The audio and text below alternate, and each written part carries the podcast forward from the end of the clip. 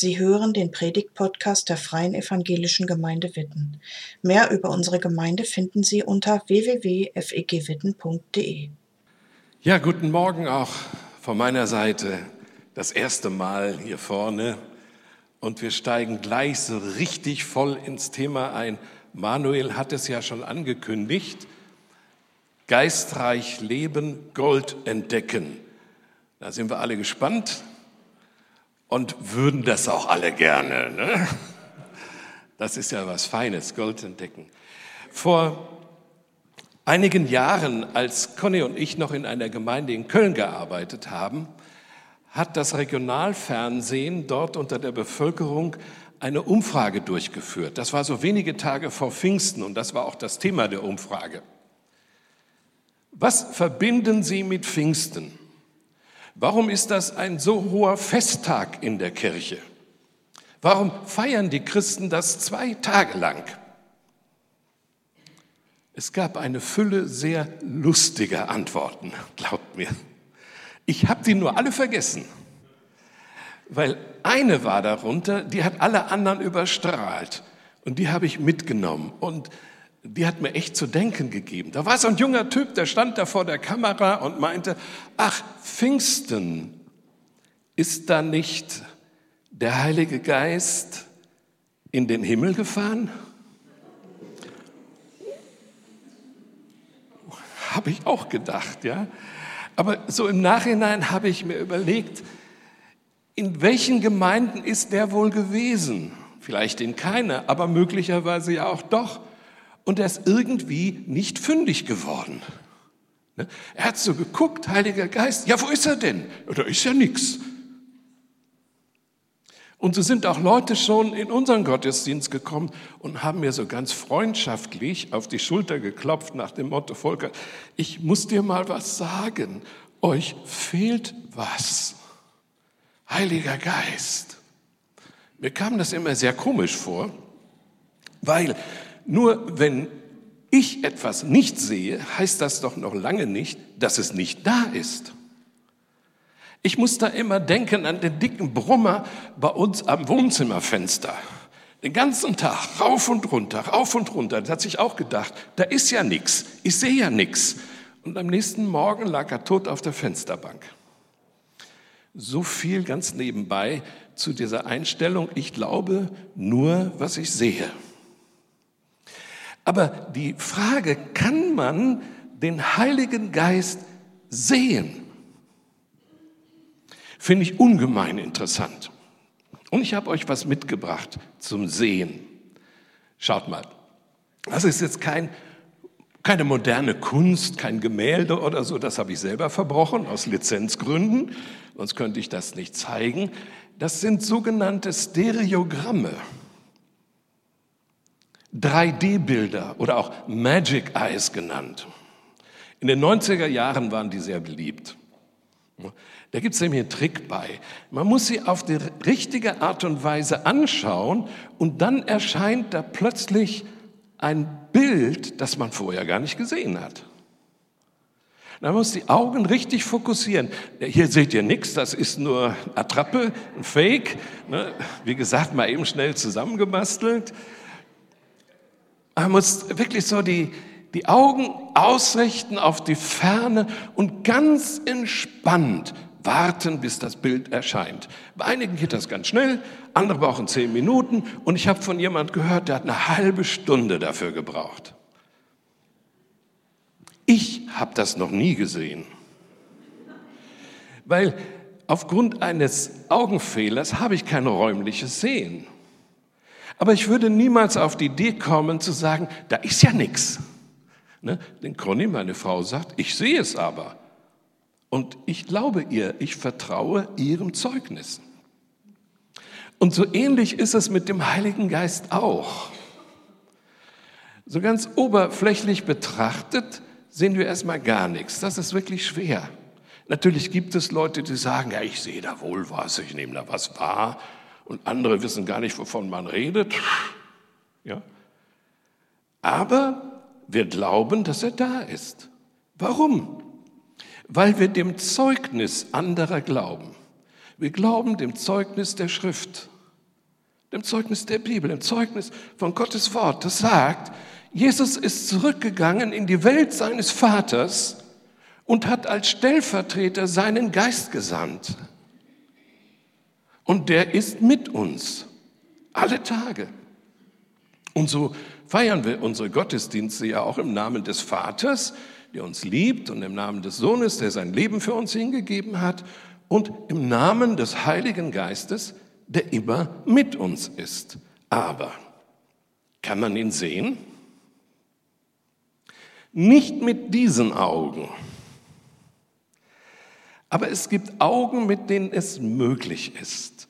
Und damit kommen wir zu unserem Predigtext aus dem Epheserbrief, Kapitel 1, Verse 17 bis 18. Da schreibt Paulus, ich bete darum, dass Gott, der Gott unseres Herrn Jesus Christus, der Vater, dem alle Macht und Herrlichkeit gehört, euch den Geist der Weisheit und Offenbarung gibt, damit ihr ihn immer besser kennenlernt. Eröffne euch die Augen des Herzens, damit ihr erkennt, was für eine Hoffnung Gott euch gegeben hat. Augen des Herzens. Also ganz offensichtlich haben wir neben unseren natürlichen Sinnesorganen, wie Augen, Ohren und all die anderen, auch geistliche Sinnesorgane.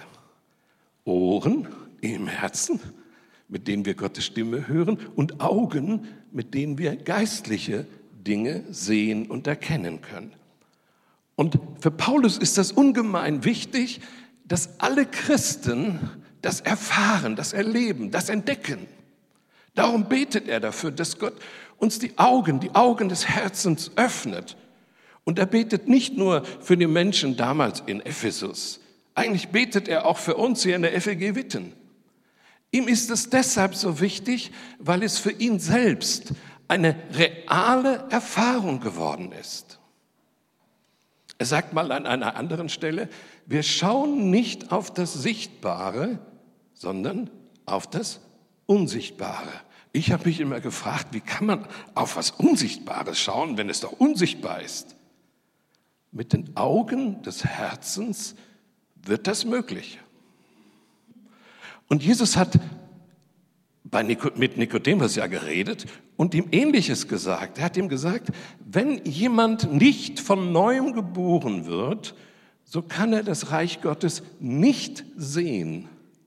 Im Umkehrschluss heißt das aber auch, wenn jemand neu geboren wird, dann gibt es hier jemand, der sagen würde, ich bin neu geboren? Ja, seht ihr mal. Dann, dann könnt ihr das Reich Gottes sehen. Gott befähigt euch dazu. Natürlich nicht in der Vollendung, denn es ist ja erst angebrochen und wir warten noch auf die Vollendung. Aber es ist möglich, Dinge zu sehen, die wir normalerweise nicht so wahrnehmen. Und jetzt ist eins dabei sehr wichtig. Selbst wenn Gott uns die Augen des Herzens öffnet, sehen müssen wir, gucken müssen wir, schauen müssen wir. Das ist mit dem Glauben auch so. Der Heilige Geist wirkt den Glauben in uns, schenkt uns gewissermaßen Glauben, aber glauben müssen wir. Mit der Liebe auch. Die Liebe Gottes ist ausgegossen in unsere Herzen durch den Geist, der uns gegeben ist. Aber lieben müssen wir. Das heißt, wir müssen agieren. Wir müssen lernen, die Augen unseres Herzens zu betätigen. Wir müssen lernen, damit richtig zu gucken. Und das ist so ähnlich wie mit den 3D-Bildern. Du musst die Augen deines Herzens richtig fokussieren, in die Ferne schauen. Das heißt, in die Ewigkeit. Ja, ins Ewige, ganz bewusst hineinschauen und dann ganz entspannt warten, was er dir zeigt. Das kann man nicht pressen. Du musst warten, bis es auftaucht. Und was da auftaucht, das weiß ich nicht. Aber eines weiß ich, Gott kann uns tausendmal die Augen des Herzens öffnen, wenn wir nichts erwarten, werden wir auch nichts sehen. Das ist ganz wichtig dabei, dass uns das klar ist.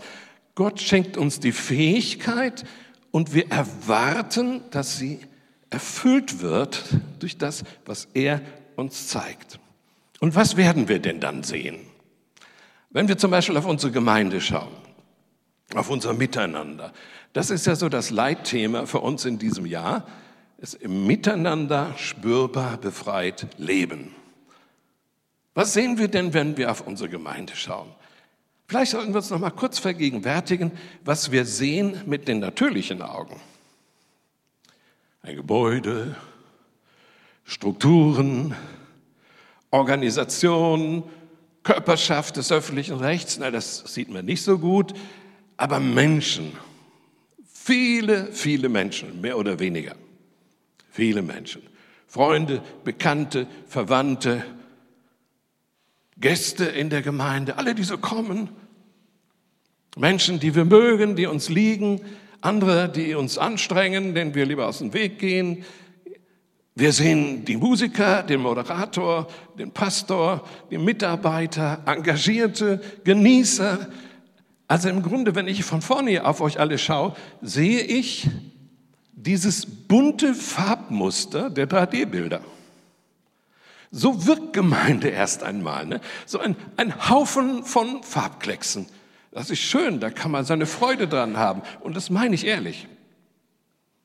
Aber wenn wir etwas tiefer schauen, was sehen wir denn dann? Wenn wir mit den Augen des Herzens schauen, was sehen wir denn dann? Und weißt du was, das kann ich dir nicht mal sagen. Weil jeder etwas anderes sieht. Jeder sieht das, was Gott ihm zeigt.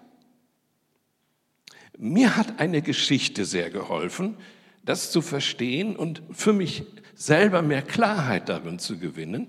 Dafür müsste ich euch aber einen Moment entführen nach Thailand, in die ehemalige Hauptstadt Thailands, Sukhothai, wenn ich das richtig ausspreche. Dort im Norden gelegen gibt es eine riesige Tempelanlage mit einer großen Buddha-Statue aus Ton, lange Zeit jedenfalls. Und die steht da schon seit 500, 600 Jahren aus Ton. Und da müsst ihr euch die Witterungsverhältnisse dort vorstellen. Ton über so viele Jahre zu erhalten ist eine Menge Arbeit. Und so waren die Mönche damit beschäftigt, sie zu hegen und zu pflegen und aufzupassen, dass alles immer in Ordnung ist. Und eines Tages kriegte der zuständige Mönch einen furchtbaren Schrecken. Denn es gab einen Riss. Und er dachte so bei sich selbst, oh nee, jetzt steht das Ding schon 600 Jahre hier und ausgerechnet jetzt bei mir muss es kaputt gehen. Und er holt den ab dazu und er guckt sich das an und pult so ein bisschen in dem Riss herum und pult noch ein bisschen mehr und er plötzlich ein Strahlen in seinem Gesicht. Und er sagt zu dem Mönch, komm, guck mal. Der guckt rein und er sieht ein Blitzen und Blinken. Und dann gehen sie beide ran und kratzen und schaben den ganzen Ton von der Statue runter. Und heute steht da eine der schönsten und größten Goldstatuen von ganz Südostasien. Und Tausende von Pilgern kommen von überall her, um sie zu bewundern und zu, zu bestaunen. Unglaublich wahrscheinlich irgendwann vor einigen hundert Jahren wurde diese Statue mit einer Tonschicht überzogen, um sie vor dem Zugriff von Feinden zu schützen, damit sie halt nicht geklaut wird. Und sie haben es vergessen. Und als ich die Geschichte so für mich las, dachte ich, wow, was für ein Bild für die Gemeinde. Auch die Gemeinde hat sich über die Jahrhunderte eine Tonschicht angeeignet, mit der wir uns ständig beschäftigen, die uns immer wieder vor neue Herausforderungen stellt, wo wir reparieren, sanieren, modernisieren, sie attraktiv erhalten, aufpassen, dass bloß nichts kaputt geht. Und vergessen, was da drunter ist. Nein, eigentlich wissen wir, was da drunter ist. Das haben wir ja alle gelernt. Aber im praktischen Leben, so im Alltag drin, spielt das keine Rolle. Und wir sind immer bei der Tonschicht. Ja, was ist denn da drunter? Hm. Dreimal dürft ihr raten. Gold. Das freut jetzt den Finanzminister, ich weiß, aber den muss ich sofort enttäuschen. Von dieser Art Gold spreche ich nämlich jetzt nicht. Sondern ich spreche von dem Gold, von dem die Bibel redet. Gold, ja, mal ein weiter. Gold ist die Farbe und das Zeichen für die Herrlichkeit Gottes. Und zwar nicht nur so schlechthin für die Herrlichkeit, sondern für die Herrlichkeit Gottes unter seinem Volk. Denken wir ins Alte Testament hinein, die Stiftshütte, der Wohnort Gottes, erwählt von ihm. Alle Gerätschaften aus purem Gold, alles andere zumindest mit Gold überzogen. Der Tempel in Jerusalem, alles aus purem Gold oder mit Gold überzogen. Das himmlische Jerusalem, auf das wir warten, eine Stadt aus purem Gold. Und all dies, Stiftshütte, Tempel, das neue Jerusalem, sind Bilder für die Gemeinde. Lest mal, was Paulus hier sagt. In 2. Korinther 6, Vers 16. Wir, sagt er, sind der Tempel des lebendigen Gottes. Denn Gott hat gesagt, ich will in ihrer Mitte wohnen und bei ihnen ein- und ausgehen. Ich will ihr Gott sein und sie sollen mein Volk sein. Wir sind der Tempel. Die Herrlichkeit Gottes mitten unter uns. Gold mitten unter uns. Und dann noch 1. Korinther 3, Vers 16. Wisst ihr nicht, dass ihr der Tempel Gottes seid und dass Gottes Geist in eurer Mitte wohnt? Merkt ihr was? Er muss seine Leute in Korinth erst noch mal erinnern daran. Wisst ihr nicht? Das heißt, so schnell vergessen wir das. Wir sind mit der Tonschicht beschäftigt und vergessen, was eigentlich darunter liegt. Wisst ihr nicht? Ach, ich möchte es euch so zubrüllen am liebsten. Wisst ihr das denn nicht? Welcher Schatz da in eurer Mitte ist. Wir sind Tempel des Heiligen Geistes. Und wie hat Jesus gesagt, wenn jemand neugeboren ist, dann kann er etwas vom Reich Gottes sehen, dann kann er etwas davon sehen. Und Paulus möchte, dass wir das mehr und mehr erkennen und sehen lernen. Darum noch einmal unser Predigtext, aber jetzt etwas komprimiert, um das noch mehr auf den Punkt zu bringen. Paulus sagt, ich bete darum, das ist mir ein Herzensanliegen, dass Gott euch den Geist der Weisheit und der Offenbarung gibt, damit ihr ihn immer besser kennenlernt. Er öffne euch die Augen des Herzens, damit ihr erkennt, was Gott euch gegeben hat. Das ist unsere Berufen. Gott öffnet uns die Augen und wir schauen und suchen und gucken und erwarten. Wo ist das Gold? Das ist die Berufung unseres Lebens. Und darum müssen wir lernen, mit den Augen des Herzens zu sehen. Und das versuchen wir mal so ein bisschen, wenn wir so auf unser Miteinander schauen. Schauen wir mal auf unseren Gottesdienst zum Beispiel. Da sind wir ja alle zusammen. Neben der Predigt ist die Musik ein wichtiger Bestandteil unseres Gottesdienstes.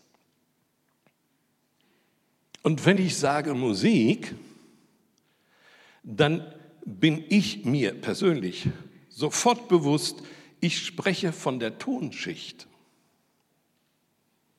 Man höre bitte die Doppelbedeutung des Wortes Tonschicht.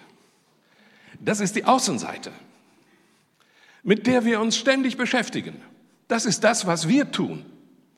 Darum liebe ich es eher, von Anbetung zu sprechen, weil damit nicht unser Tun im Mittelpunkt steht, sondern der, der in unserer Mitte ist. Wir sind Tempel des Heiligen Geistes. Aber meist sind wir bei der Tonschicht und reagieren darauf. Wir überlegen, ob uns die Musik heute gefällt oder nicht. Wie ist das mit der Liedauswahl?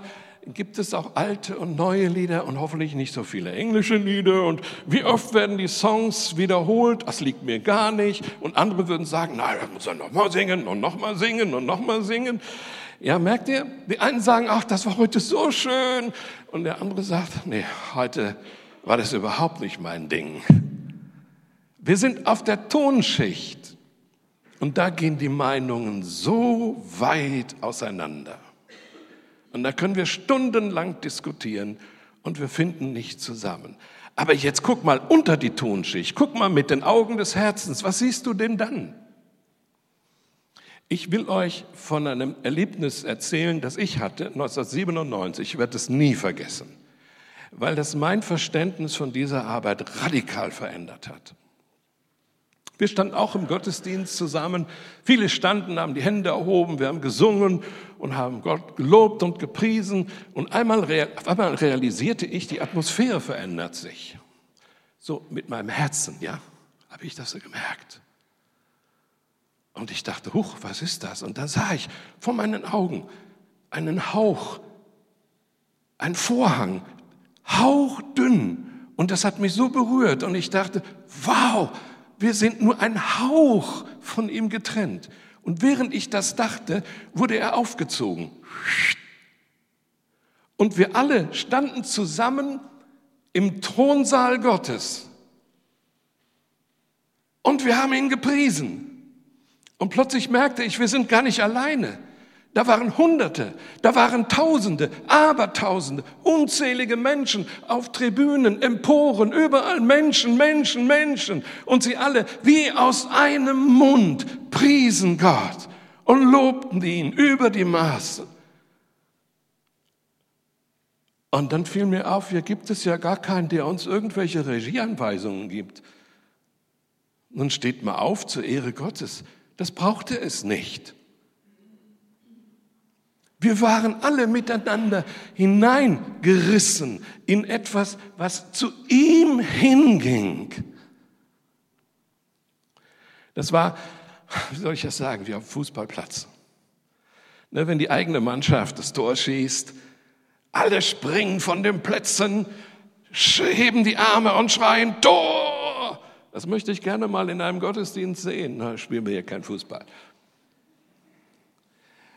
Aber nochmal, das haben wir nicht gemacht, sondern wir wurden da in etwas hineingenommen und mitgenommen. Und jetzt bitte pass auf, das ist mir ganz wichtig, dass du das nicht missverstehst. Es geht nicht ums Aufstehen, es geht nicht ums Händeheben. Ich habe das dann später noch einmal erlebt in einem kleinen Vorgebetskreis mit fünf, sechs Leuten. Da war die Gegenwart Gottes so stark, wir lagen alle auf dem Bauch, auf dem Angesicht und die Gegenwart ruhte auf uns. Es geht nicht um die Form, sondern es geht darum, wie wir uns mitnehmen lassen, wie wir uns mit hineinnehmen lassen, was er damit uns tun möchte. Versteht ihr, mit den Augen des Herzens öffnet sich uns eine Tür zum Himmel. Und da kannst du etwas sehen, da kannst du etwas wahrnehmen, da kannst du etwas erfahren. Und sei es am Anfang vielleicht nur einfach dieser Gedanke, huch, wir sind ja gar nicht alleine. Der ist ja die ganze Christenheit. Und du wirst berührt, ergriffen, erfüllt, erfrischt, gestärkt. Und manchmal kannst du das körperlich, emotional spüren. Da schießen dir die Tränen in die Augen. Oder du fühlst eine Freude aufkommen. Oder du bist wie unter einer Käseglocke, tief eingehüllt im Frieden Gottes. Oder richtig körperlich, du spürst ein Zittern in den Beinen oder was auch immer. Für mich ist das manchmal so, als würde ich den Finger in die Steckdose stecken. Das Sehen mit den Augen des Herzens ist eine neue Qualität von Sehen. Denn wir sehen pures Gold, die Herrlichkeit Gottes unter seinem Volk. Aber wir sehen es nur, wenn wir uns darauf einlassen, wenn wir unsere Distanziertheit aufgeben, wenn wir bereit sind, unsere Komfortzone zu verlassen und uns einzulassen auf diese geistliche Bewegung. Und doch ein Beispiel, um nur eine Ahnung zu vermitteln von dem, was man da sehen kann mit dem Herzen. Jeder sieht das anders. Ich nehme mal die Musiker selber, wie sie da vorne immer stehen. Wo können wir denn da das Gold entdecken? Nun wirst du sagen, ganz einfach, das sind ihre Gaben. Die stellen sie uns hier zur Verfügung und darin sehen wir ja Gottes Wirken. Das sind lauter Goldstücke. Richtig. Und doch würde ich gerne etwas Provozierendes sagen, nämlich, das ist überhaupt nichts Besonderes. Weißt du, wie viel saugute Musiker es in der Welt gibt? Wo haben die denn ihre Gaben her? Auch von ihm. Hat er ihnen, als er sie geschaffen hat, beigelegt. Wow! Was ist denn dann das Besondere an unseren? Ja, siehst du, wenn du auf der Tonschicht guckst, wirst du nichts finden. Vielleicht nicht sofort. Nimm, nimm mal die Augen des Herzens und schau mal und frag Gott mal, zeig mir doch, wo ist das Gold? Und ich habe es gemacht. Weißt du, was er mir gezeigt hat? Leidenschaftliche Hingabe. Leidenschaftliche Hingabe. Die selber merken das gar nicht. Die sind so drin in ihrem ganzen Gewusel da, was sie alles zu tun haben und so. Aber ich sehe leidenschaftliche Hingabe. Weißt du, wie viel Zeit die brauchen, um so eine Musikeinheit hier vorzubereiten? Habe ich neulich irgendwo am Rande mitbekommen. Sechs Stunden. Hast du das gewusst? Alles zusammengenommen sechs Stunden. Das nenne ich Hingabe. Und die Hingabe macht ihre Fähigkeit erst zur Gabe. Das wäre eine eigene Predigt wert. Erst die Hingabe macht unsere Fähigkeiten zur Gabe. Und mit dieser Gabe stoßen sie uns eine Tür zum Himmel auf. Sie geben mir kein Konzert. Sie spielen nicht für uns. Sie spielen für ihn und nehmen uns an die Hand und wollen uns helfen, den Thronsaal Gottes zu bestätigen. Und so könnte ich fortfahren. Der Tontechniker. Habt ihr eine Ahnung, wie viel Zeit der in seinem Job verbringen muss? Sprecht mal den Chef, habe ich vor einiger Zeit mal gemacht, den habe nur gestaunt. Habe gedacht, wie kann man so verrückt sein? So viel Zeit, so viel Aufwand in einer Gemeinde und kriegt nicht mal was dafür. Unglaublich. Ich nenne das Hingabe. Und da sehe ich Gott wirken. Da sehe ich den Heiligen Geist. Und ich könnte sofort fahren, die Beamerdienst, die Leute am Fernseher da. Leute, ihr seht die nicht, aber die setzen Zeit ein und Kraft ein und öffnen euch ein Fenster zum Himmel. Erstaunlich. Kinderdienst. Wisst ihr, die bewahren doch unsere Kinder nicht auf, bis wir, die Alten, fertig sind. Da ist so viel Herzblut, so viel Hingabe, ein Ringen um die Herzen der Kinder. Jugendarbeit, Kaffeedienst. Weißt du, dass du gesalbten Kaffee bekommst nach dem Gottesdienst? Weil die, die ihn bereiten, ihn mit Hingabe bereiten, die denken nicht daran, oh, heute bin ich also ganz fromm und ganz heilig, heute mache ich das mit Hingabe. Aber sie, sie tun es. Da auch, jetzt haben wir Scherben. Wer macht die denn weg? Wer putzt denn das Klo? Leute, schaut das, das mal mit Augen des Herzens an und ihr werdet sehen, wie Gott Menschen verändert und bereit macht, sich einzusetzen. Und dann nehme ich mal die Beter, die sich da gerne in der Ecke verstecken. Weißt du eigentlich, dass du das wirst, wenn du da in die Ecke gehst, da ist eine Tür zum Himmel und du sitzt direkt beim Papa auf dem Schoß? Das ist das, was du sehen kannst mit Augen des Herzens. Und das kann manchmal so sein, dass es dir, ah, kriegst, kriegst eine Gänsehaut. Ich will die Pastoren nicht vergessen. So Pastoren. Wisst ihr, dass sie in der Welt richtig Karriere machen könnten und richtig gutes Geld verdienen könnten, ohne sich schämen zu müssen? Naja, sie haben sich ja auch Gott hingegeben. Ja, das wissen wir. Aber wenn ich sie mir anschaue, merke ich noch was anderes. Ich sehe, sie haben sich uns hingegeben. Sie haben sich der Gemeinde hingegeben. Sie haben sich dir und mir hingegeben. Kannst du das sehen? Und wir sehen häufig die Tonschicht, ihre Eigenarten, die Fehler, die Probleme, die wir alle da haben. Ich habe da einmal vergessen, drauf zu klicken. Und das gilt für einen jeden von uns. Du kannst jeden anschauen und einmal fragen, Gott, wie siehst du den Menschen? Lass mich ihn mit deinen Augen sehen. Und wenn du darin geübt bist, dann wirst du Dinge sehen, wo du nur ins Staunen kommen kannst. Zum Beispiel, du siehst einen hellen Schein auf dem Gesicht des Menschen. Noch nie gesehen? Mit den Augen des Herzens kann man das sehen. In der Pfingstgeschichte heißt es, man konnte Feuerflämmchen sehen auf den Häuptern der Jünger. Das kannst du auch heute noch mit den Augen des Herzens.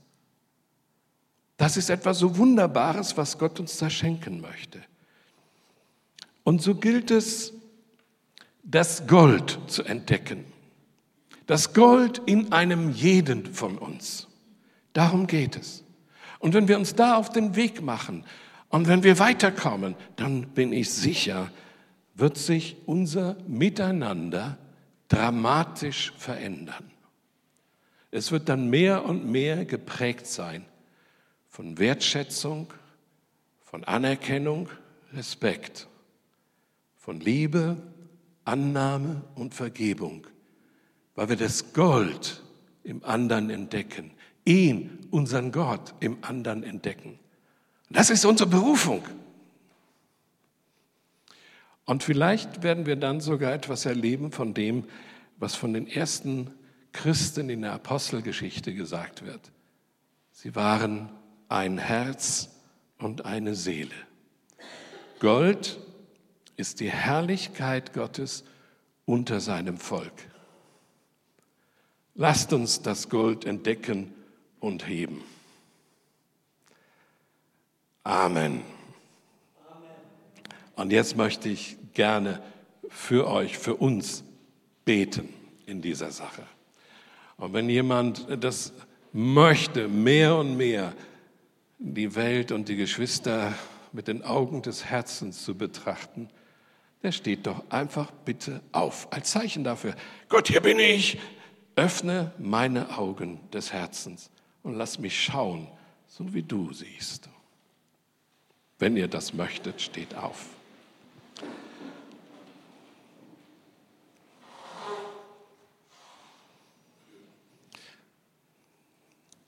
Herr, ich weiß, dass Paulus dir schon in den Ohren gelegen hat mit diesem Gebet. Und das ist durch die Geschichte deiner Kirche immer wieder laut geworden. Und ich möchte dich bitten, dass du uns eine Sehnsucht danach schenkst, mit den Augen des Herzens wahrzunehmen, zu schauen, die Dinge so zu sehen, wie du sie siehst. Hilf uns, wegzukommen von dem, was uns immer so beschäftigt, von der Tonschicht und zum Eigentlichen vorzustoßen, zu dir, Herr. Du bist die Mitte unseres Lebens. Du bist der Grund unseres Lebens. Du bist das Gold, der Reichtum unseres Lebens. Und so bitte ich, Heiliger Geist, dass du kommst und unser Herzen weich machst und die Augen in unseren Herzen öffnest für das, was du uns zeigen möchtest. Und ich danke dir so sehr dafür, dass du deine Gemeinde liebst und mit ihr einen Weg gehst in größere Freiheit, im Miteinander spürbar befreit zu leben. Danke, Herr. Amen. Danke fürs Zuhören. Sie wünschen sich jemanden, der ein offenes Herz und Ohr für Sie hat? Wir haben ein Team von Seelsorgern, das sich freut, für Sie da zu sein und vermitteln Ihnen gerne einen Kontakt. Anruf genügt unter Witten 93726.